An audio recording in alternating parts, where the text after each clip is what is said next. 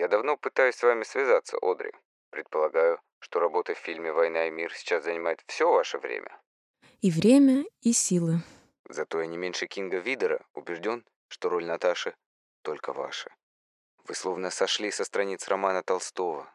Благодарю. Но вы подумали над моим предложением по поводу экранизации дневников Анны Франк? Боюсь, я снова должна отказаться. Дело даже не в том, что сейчас у меня не хватает сил. Понимаете, Джордж, я просто не смогу. В судьбе Анны столько всего напоминает мне о том, что я сама пережила во время войны. Все эти ужасы словно снова оживают. Я прочла ее дневники еще тогда, в 45-м, и я была буквально уничтожена ими. Я читала их не как книгу, а как просто несколько отпечатанных страниц. Это была моя собственная жизнь.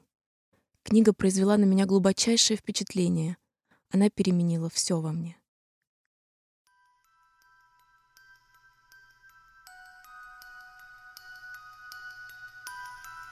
Привет, меня зовут Наташа Любина. Я соосновательница студии «Поток» и соавтор этого подкаста – мой голос вы слышите еще с первых выпусков. Здесь я рассказываю истории удивительных женщин со всего мира, чья судьба вдохновляет меня и всю команду студии, которая работает над подкастом. Мы будем очень благодарны вам за отзывы к подкасту на любой платформе. Так мы узнаем, что вам нравится то, что мы делаем. Это вдохновляет нас продолжать выпускать подкаст. Наша сегодняшняя героиня пережила войну и голод – ее заветной мечте о карьере балерины не суждено было сбыться. Но судьба сложилась иначе. Девушка стала иконой стиля и знаменитой актрисой. Это хрупкая и сильная, необыкновенная Одри Хэбберн.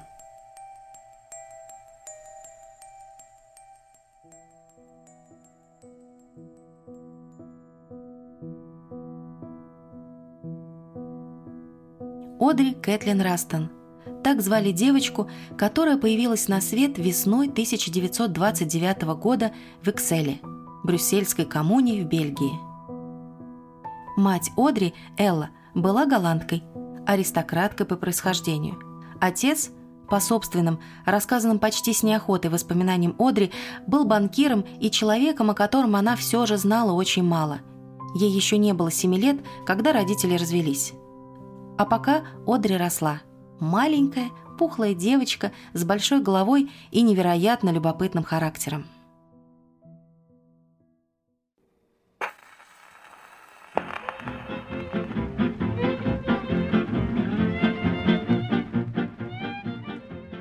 Правда красиво? Иди ко мне, моя маленькая. Мам, а для чего нужна музыка? Чтобы под нее танцевать. Давай. Раз, два, три, раз, два, три.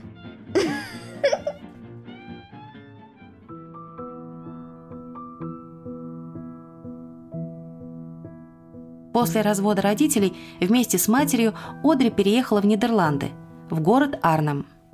Прошло всего несколько лет. Девочка усердно училась в школе, слушалась маму и старалась помогать ей по мере своих детских сил. Несмотря на свое благородное происхождение, Элла не была богатой, и ей приходилось много работать. Их вполне стабильная семейная жизнь, однако, в один день неожиданно закончилась.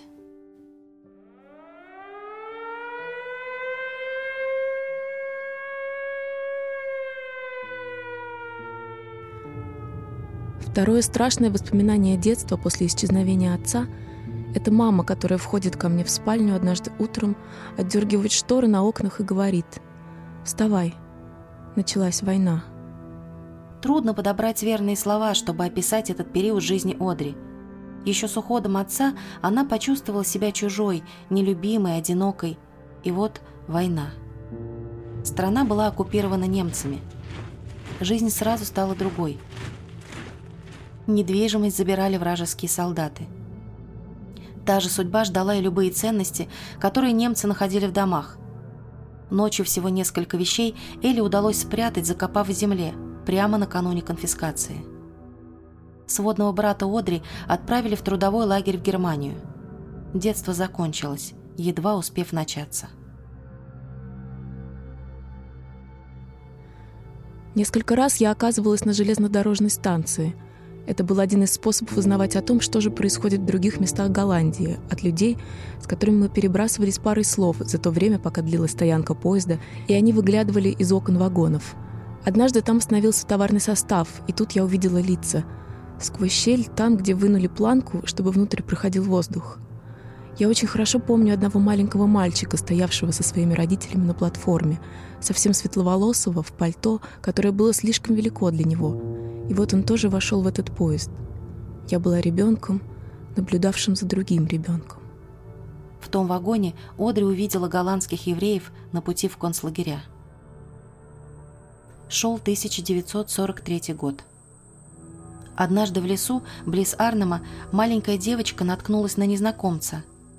Это скрывался после приземления британский военный парашютист – Одри передала ему важную информацию от группы сопротивления, которая тогда действовала на территории Голландии, подав знак короткой песней.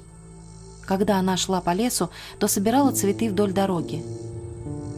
Наткнувшись на немецкий патруль, девочка сделала привычный балетный реверанс и протянула одному из патрульных маленький букет. Ее снисходительно пропустили. Внутри Одри все тряслось от ужаса.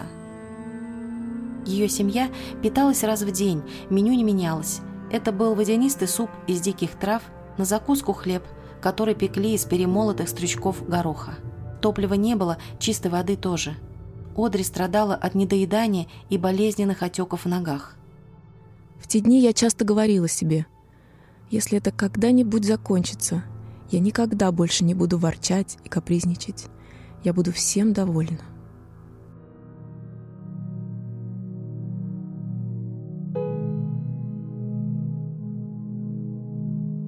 Она скучала по балету. Но отеки Одри и закрытие бальных танцев остановили постоянные занятия. Впервые девочка оказалась у станка еще до войны, на уроке ее записала мама. Потом, уже во время оккупации, преподавательница была вынуждена закрыть школу, но Одри продолжила танцевать. Учила малышей, вместо станков те использовали широкие подоконники.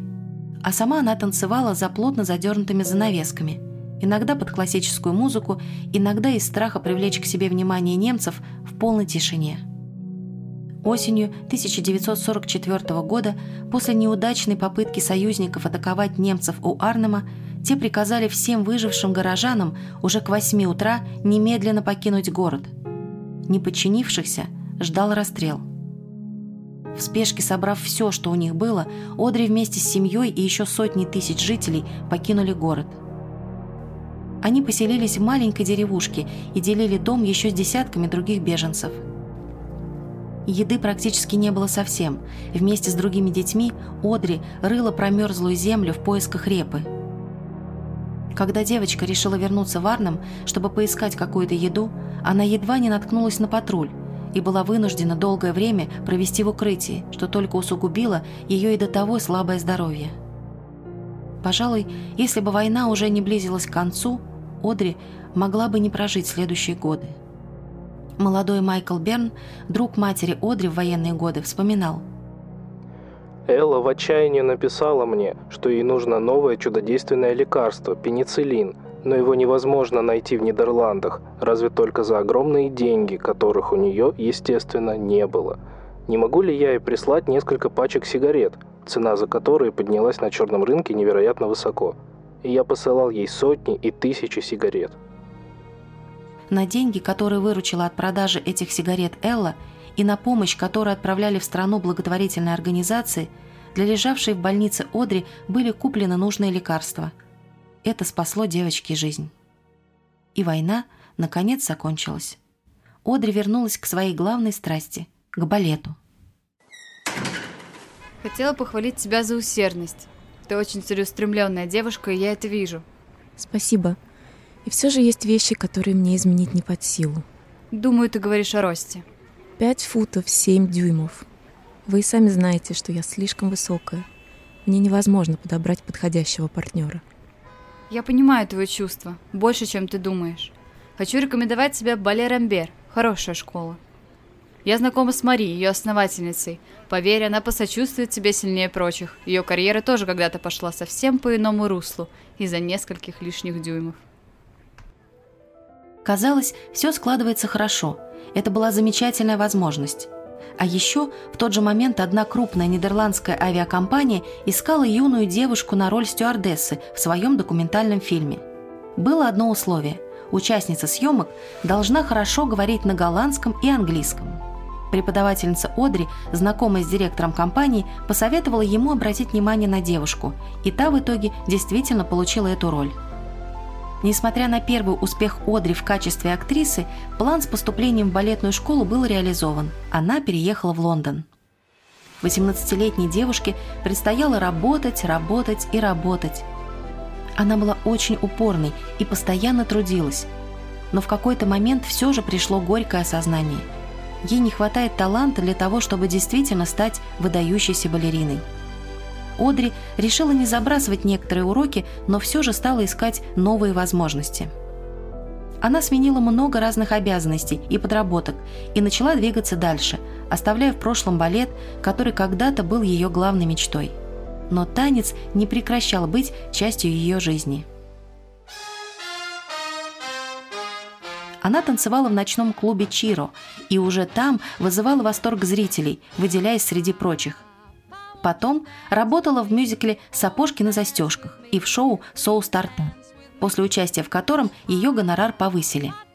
Одри все время волновалась, что она слишком худенькая, и ей не хватает форм. Тогда она подкладывала скатанные в два шарика носки под одежду. Я приезжала домой в два часа ночи, ложилась спать, но должна была проснуться и успеть на репетицию к 10 утра. Я была очень чистолюбивой и использовала любую возможность. Я хотела учиться, и я хотела, чтобы меня заметили. И вот 1948 год. Одри Хэбберн замечает режиссер и зовет ее на совсем небольшую эпизодическую роль в фильме «Голландский язык на семь уроков». И после этого всего за пару лет Одри получила множество приглашений на съемки, правда, пока только в эпизодах. Она снимается в секретных или засекреченных людях. Это был фактически первый значительный фильм Одри, который, однако, оказался не очень успешным. Но это и несколько предыдущих работ не помешало самой актрисе привлечь внимание прессы и других режиссеров. Ричард, есть какие-то подвижки в поисках актрисы? Юная принцесса гуляет по Риму в компании очаровательного журналиста. Вот тебе, между прочим, уже из Нью-Йорка второй раз телеграфируют – Спрашивают про Калет Рипер. У меня есть другая кандидатура на роль в римских каникулах. Удиви меня. Видел ее в «Смехе в раю». Я уже отправил запрос. Сказал, что мы заинтересованы... Секунду. М -м да, Одри Хэбберн. Милая, голос чистый, произношение именно то, что мне нужно. Должно быть правдоподобно как будто она и правда была воспитана принцессой. Уильям Уайлер искал на главную роль актрису без американского акцента. Было важно, чтобы героиня и правда была похожа на принцессу. Студия Paramount заинтересовалась Одри Хэбберн, однако у них появилось одно условие. Они просили Одри сменить фамилию. Им не хотелось, чтобы возникала ассоциация с другой знаменитой актрисой – Кэтрин Хэбберн. Одри наотрез отказалась и студии пришлось с этим смириться. Во время назначенных проб режиссер предложил не выключать камеры после окончания съемки. Ему хотелось посмотреть, как будет вести себя юная актриса. Когда та поняла, что задумала съемочная группа, она искренне засмеялась. Уайлер в Нью-Йорке посмотрел пробу и уверенно заявил «Одри великолепна». «Я знал, что очень скоро весь мир влюбится в нее». Летом 1953 года состоялась премьера фильма, а осенью вышел журнал «Тайм» с Одри Хэбберн на обложке. Она сразу стала знаменитостью и получила за свою роль Анны премию «Оскар» и целый ряд других наград.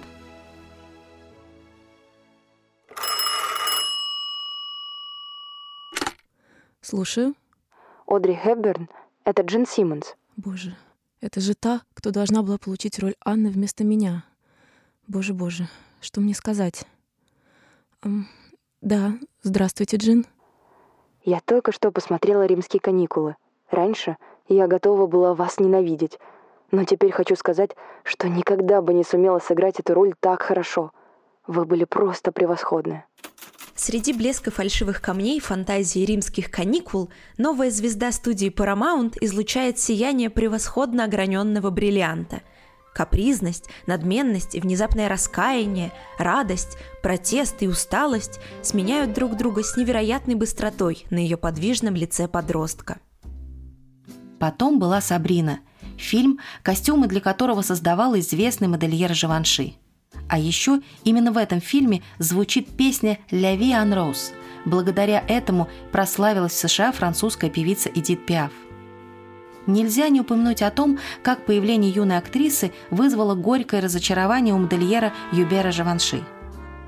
Ведь, прочитав фамилию Хэберн, он ожидал увидеть оскароносную однофамилицу Одри – Кэтрин. А впорхнула тоненькая фигурка, словно девочка-подросток – но с самой первой встречи актрисы и Живанши стали друзьями на всю жизнь. Экранный образ Одри Хэберн – большая заслуга Кутюрье. Одри обладала идеальной для его образа фигурой, и Живанши создал Хэберн такой, какой ее полюбили, и той, кому подражали многие. Можно с уверенностью сказать, что актриса стала музой знаменитого Кутюрье. Let's drink to that. I'm sorry it isn't David here instead of me, but it's all in the family. You know, when you just walked in here, I was sure you'd been sent by the family to deal with me. To deal with you? Like in a Viennese operetta. The young prince falls in love with the waitress at the Ratskeller, and the prime minister is sent to buy her off.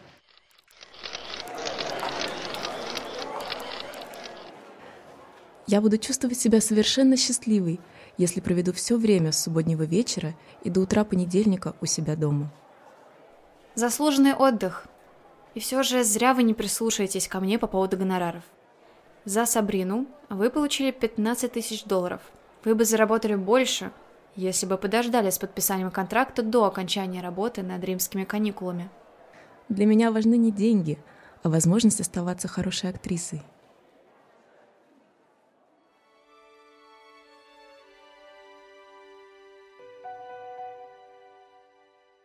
Когда Одри спрашивали про первые серьезные отношения, она называла роман завидным женихом, миллионером-бизнесменом Джеймсом Хэнсоном. Влюбленные даже обручились, но свадьба не состоялась, потому что оба понимали, что карьера каждого из них на тот момент была важнее, чем брак и семья. Я решила, что будет несправедливо по отношению к Джимми выходить за него, сознавая, что я привязана и влюблена в свою работу – как унизительно будет заставлять его стоять рядом, держа мое пальто, пока я раздаю автографы. Одри отдала свое подвенечное платье другой невесте и погрузилась в работу. Следующие отношения Одри начались как раз во время съемок фильма «Сабрина» с партнером по роли Уильямом Холденом. Как это часто бывает, любовь на экране вспыхнула между актерами и в жизни. Но ситуация была непростой, ведь у Холдена была семья, жена и двое детей. Влюбленная Одри в мечтах уже выходила замуж за Уильяма, представляла себе большую семью, планируя родить много детей обожаемому мужчине. Но идеальная картина рассыпалась, как только актер признался ей в перенесенной операции, которая лишала его возможности снова стать отцом.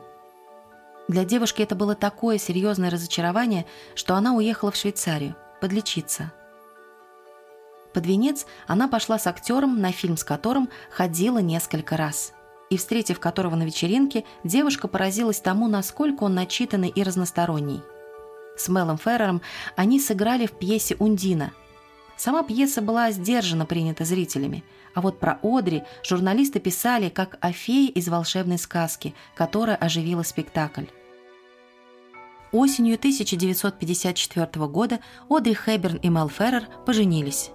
Под проливным дождем жених вынес из маленькой протестантской церкви хрупкую невесту с венком из белых роз в каштановых волосах. И молодожены уехали в Италию. А радость молодой пары омрачала только то, что повсюду за ними следовали папарацци. В 1955 году режиссер Дина Ди Лаурентис задумал снимать «Войну и мир» и предложил им главные роли – князя Андрея и Наташи они приступили к напряженным и непростым съемкам. Во время работы над «Войной и миром» Одри получила предложение сняться в экранизации дневников Анны Франк. Актриса ответила отказом. Слишком близко она воспринимала историю девочки. В рецензиях к фильму «Война и мир» об игре Одри писали хорошо и с уважением. А вот сыграть любовь супругам не удалось. И по мнению критиков и зрителей, отношения на экране выглядели холодными. Съемки обернулись трагедией для пары. Одри потеряла ребенка и очень тяжело переживала эту потерю. С Мелом у Одри не было своего постоянного дома. Из-за бесконечных съемок маршруты их путешествий не всегда совпадали. Например, когда Одри снималась в фильме «Забавная мордашка» с блестящим актером Фредом Эстером, Мел участвовал в съемках в Риме. Когда Мел снимался в Голливуде, у Одри начались съемки в Африке для фильма «История монахини». Съемки фильма «Непрощенная» проходили в Мексике. По сценарию героиня Одри Хэберн скакала на лошади – но норовистый жеребец, доставшийся актрисе, в один из съемочных дней понесся с огромной скоростью. Не удержавшись в седле, Одри упала на спину. Оправившись после переломов, она продолжила съемки, но, вернувшись по окончанию работ в Швейцарию, снова потеряла ребенка. Находясь в подавленном состоянии, актриса курила не переставая и практически не ела – Узнав, что снова беременна, Одри отказывается от всех предложений и всех съемок. И 17 июля 1960 года на свет появляется долгожданный сын Одри Хэберн и Мэла Феррера. Счастливая мама плакала, глядя на крошечного сына, а в клинику отовсюду присылали подарки и цветы в таком количестве, что для их отправки домой нужен был грузовик. Рождение ребенка невероятно воодушевило Одри – она расцвела, здоровье восстановилось, и она готова была вернуться к работе. Мне кажется, что любая женщина, только став матерью, реализует себя. Я уверена, что для того, чтобы стать по-настоящему хорошей актрисой, способной играть самые разнообразные роли, доступные мне в моем возрасте, необходимо было пройти через опыт рождения ребенка. Раньше я этого не понимала. Теперь я это знаю. Наступил один из самых блестящих периодов в ее карьере. Когда Paramount предложили Одри роль в «Завтраке у Тиффани», возникла проблема. Актрисе, игравшей принцессу и монахиню, предстояло сыграть роль содержанки, дамы без предрассудков. Но у Одри были обязательства перед студией, и она согласилась. Съемки проходили в Нью-Йорке, на знаменитом углу 5-й авеню и 57-й улицы – когда там появлялась Хэберн, полиции приходилось сдерживать натиск толпы, приходившей посмотреть на звезду. Для съемок фильма арендовали один из магазинов «Тиффани». За кадром дежурили 40 вооруженных охранников, чтобы не допустить воровства.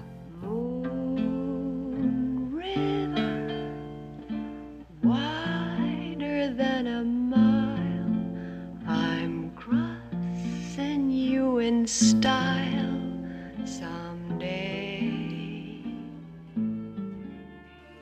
Впоследствии саундтрек из фильма «Мун Рива» принес картине «Оскар», а образ Одри Хэберн в черном платье, ее любимого Живанши и в черных перчатках копируют до сих пор. Он стал настоящим символом элегантности и стиля. В 1963 году начались съемки музыкального фильма «Моя прекрасная леди» по пьесе Бернарда Шоу «Пигмалион».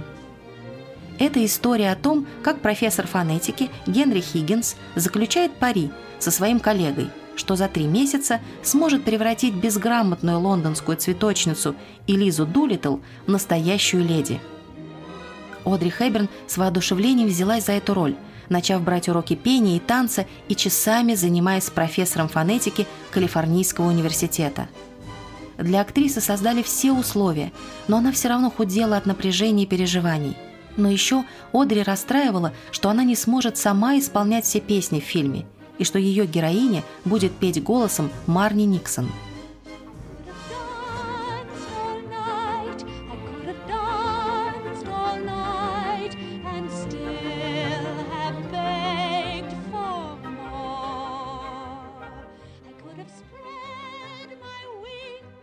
Одри, ваше исполнение песен в общем, получается плохо. Мы решили, что песни Элиза в фильме будет петь Марни Никсон. Вы же отнимаете у меня половину роли. И все же мы считаем это верным решением. Пожалуйста, можно я сделаю новую запись песен? На этот раз у меня все получится хорошо. В смете фильма нет статьи на перезапись. Разве это не должны были предусмотреть? Одри, За миллион долларов вы можете спеть и другие песни. У нас не может быть никаких личных пристрастий. Понятно. Я могу уйти домой пораньше. Премьера фильма вызвала восторг у зрителей и критиков. «Моя прекрасная леди» был признан лучшим фильмом 1964 года и получил 8 «Оскаров». Одри с Мелом наконец обрели свой собственный дом в Швейцарии, где Одри наслаждалась садом и посаженными ею самой цветами. Но все это совсем было не нужно ее мужу. Он любил путешествия и не дорожил домом. Вскоре Одри снялась в легкой романтической комедии «Как украсть миллион», где вновь поразила зрителя стильным образом, и тысячи женщин начали носить очки, как у героини из фильма. А в 1968 году в прессе появилась новость о разводе Одри Хэбберн и Мэла Феррера, с которым они прожили в браке 14 лет. Тяжело переживая развод, актриса знакомится с преданным поклонником ее таланта – итальянским психиатром Андреа Марио Дотти, за которого довольно быстро выходит замуж. И в 1970 году у Одри и Андрея рождается сын Лука. Занимаясь семьей и детьми, Одри практически не снималась в кино. Ее возвращением на экран можно считать тепло принятой зрителями Робин и Мэриан, в котором она сыграла с неповторимым Шоном Коннери. Брак актрисы с Андреа продлился недолго – но впереди ее ждал мужчина, с которым она была счастлива до последнего дня своей жизни. Эта любовь пришла к Одри Хэберн уже в 50. С Робертом Уолдерсом они познакомились, когда он чувствовал себя очень одиноким после потери жены. Между ними почти сразу возникло взаимное доверие и искренний интерес друг к другу. В 1987 году Одри Хэберн начала активно помогать ЮНИСЕФ – Вместе с Робертом они отправились в Эфиопию, туда, где люди страдали от голода и отсутствия медикаментов.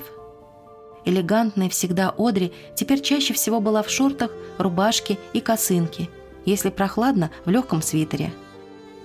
Часто в отеле, где жили супруги, не было воды. Она брала младенцев на руки, отгоняла от них мух, произносила на местном наречии несколько слов, которые выучила – Глаза детей оживали, они переставали молча и напряженно смотреть на гостью. В одном из лагерей Одри обратилась к стоящей в сторонке девочке и спросила, кем она хочет стать, когда вырастет. И та ответила «Живой». В заголовке газет на многих языках мира попало высказывание Одри «Спасти одного ребенка – великое благо. Спасти миллион детей – дар Божий». В апреле 1989 года актриса с мужем отправилась в Судан. Она ездила по опаснейшим дорогам, уговаривая повстанцев пропустить машины с гуманитарной помощью. Снявшись еще в нескольких фильмах, Одри передала большую часть гонораров ЮНЕСКО. Она не жалела себя, не думала о своем здоровье. Во время своих поездок она практически не отдыхала. Вторник, 22 сентября – поездка по стране в Бартхер с целью посещения Центра питания от ЮНИСЕФ, плюс знакомство с программой по охране материнства и детства, посещение местной больницы, в полдень возвращение в Магадише и отлет в Кению. Среда, 23 сентября. Поездка в Северную Кению, посещение лагерей беженцев и анализ программ срочной помощи. Четверг, 24 сентября. Вылет в Женеву. 28 сентября. Отдых – Затем визит в Женеву в штаб-квартиру ЮНИСЕФ для отчета о поездке. На фотографии с Одри, сделанной во время одной из последних поездок, заметно, как сильно постарело ее лицо. Как много морщин разбегается от ее глаз. А еще поражает, какой удивительной красоты эта женщина, на коленях которой сидит истощенный ребенок. Летом 1992 года Одри услышала от врача страшный диагноз. Последнее свое Рождество она встретила с семьей. А 20 января 1993 года ее не стало. В канун Рождества Одри прочла письмо, которое вспомнил сын Шон. «Если тебе понадобится рука помощи, знай, она у тебя есть, твоя собственная. Когда ты станешь старше, ты поймешь, что у тебя две руки. Одна — чтобы помогать себе, другая, чтобы помогать другим. Отдавать значит жить. Если прекратишь отдавать, то не для чего будет жить. Прощаясь с Одри Хэберн, Элизабет Тейлор сказала, что у Господа Бога теперь появился еще один ангел. Для многих еще при жизни Одри Хэберн была ангелом, несущим на своих хрупких крыльях красоту, нежность, силу и любовь.